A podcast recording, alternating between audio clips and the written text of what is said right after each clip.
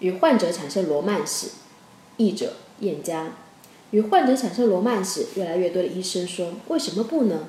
医患恋情变得更容易接受吗？”两万一千多名医生参加了医警伦理学最近的一项调查，结果发现，虽然大多数受访者仍然禁忌与病人有亲密关系，但仍有为数甚多的医生已经不再是像过去那样觉得不可思议了。大多数参与者坚决反对医生与当前的患者约会。也有很多人反对医生与他们先前的患者产生亲密关系，同时这也反映了美国医学会和大多数专业社团的立场。尽管如此，此项调查仍显示，对于医患恋情保持积极态度的医生的数目大幅增长。在调查中，百分之六十八的医生认为与患者有亲密的关系，不管是现任病人还是前任病人，都应该毫无疑问地被视为不道德的或者是错误的。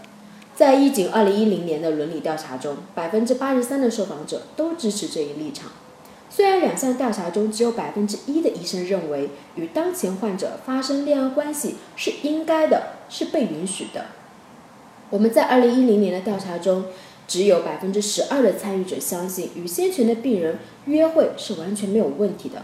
在我们最近的调查中显示，超过五分之一的受访者认为这不再是禁忌。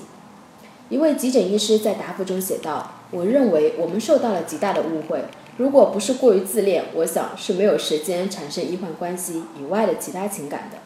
依照一位专家所说的，如果个别病人常常毫无疑问地服从医生的权威，那么我们应该放弃医疗知情权的概念，因为我们的病人显然不能将他们自己与医患关系脱离开。因此，作为一名专业的医生，让我们至少从逻辑上。”保持我们的立场一致。一位家庭医生想知道怎样照顾一个过去和你发生过关系的人。如果和一个曾经与你发生过关系的人产生了矛盾怎么办？则亦足以证明毯子规则并不具体，而且也不能适用于所有情况。一位全科医生建议，考虑到这种情况，你是一个小镇唯一的医生。如果你不能与病人或潜在的病人约会，那么你不能约会任何人。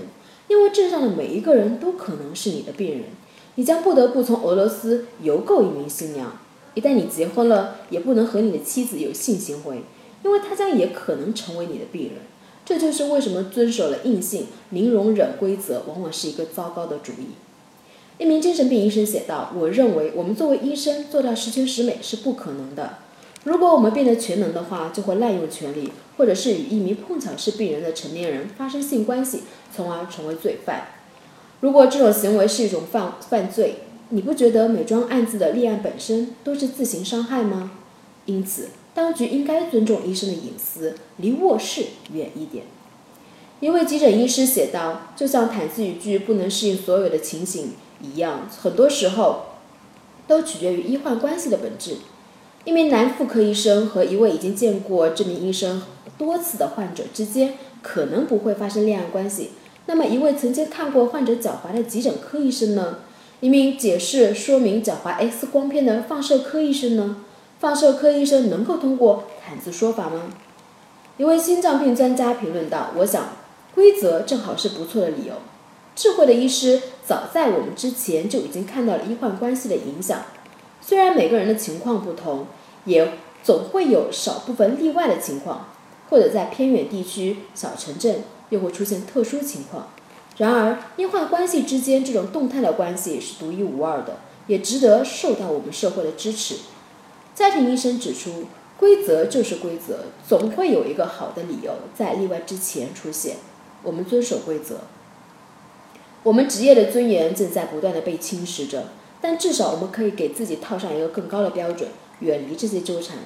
如果医生成为病人，那么就很有可能违反健康保障、流通与责任法案，随之进入社病人的社会甚至家庭圈子。所以，我们都应该有纪律性和自我控制能力，来避免这场纠葛。一名精神病医生说：“虽然我不想这么说，但美国医学会是绝对正确的，起码对于精神病医生和儿科医生是绝对是这样子的。”人们为什么善于了解真爱？因为我们知道，有些快乐会成为最糟糕的意识。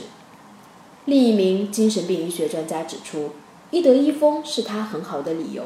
医患关系的本质在希波克拉底时代还没有从根本上改变。以任何方式利用这种关系，一旦任何一方疏忽了界限，或者不严格遵守，都会几乎不可避免地产生麻烦。因此，在任何时候都要按道德伦理行事，这是医生而非病人的责任。家庭医生如是说。虽然我觉得一定不能与患者发生关系，事实上，在这以前的医患关系中是从未有过的情况。我们像水管工、美发师和汽车机械师这样的服务提供商一样，成为了一个卫生保健提供者。这是谁的错呢？我不知道。也许水管工应也应该被禁止和客户保持关系。又或许在现代世界里，医生应该被允许与他们的客户保持关系。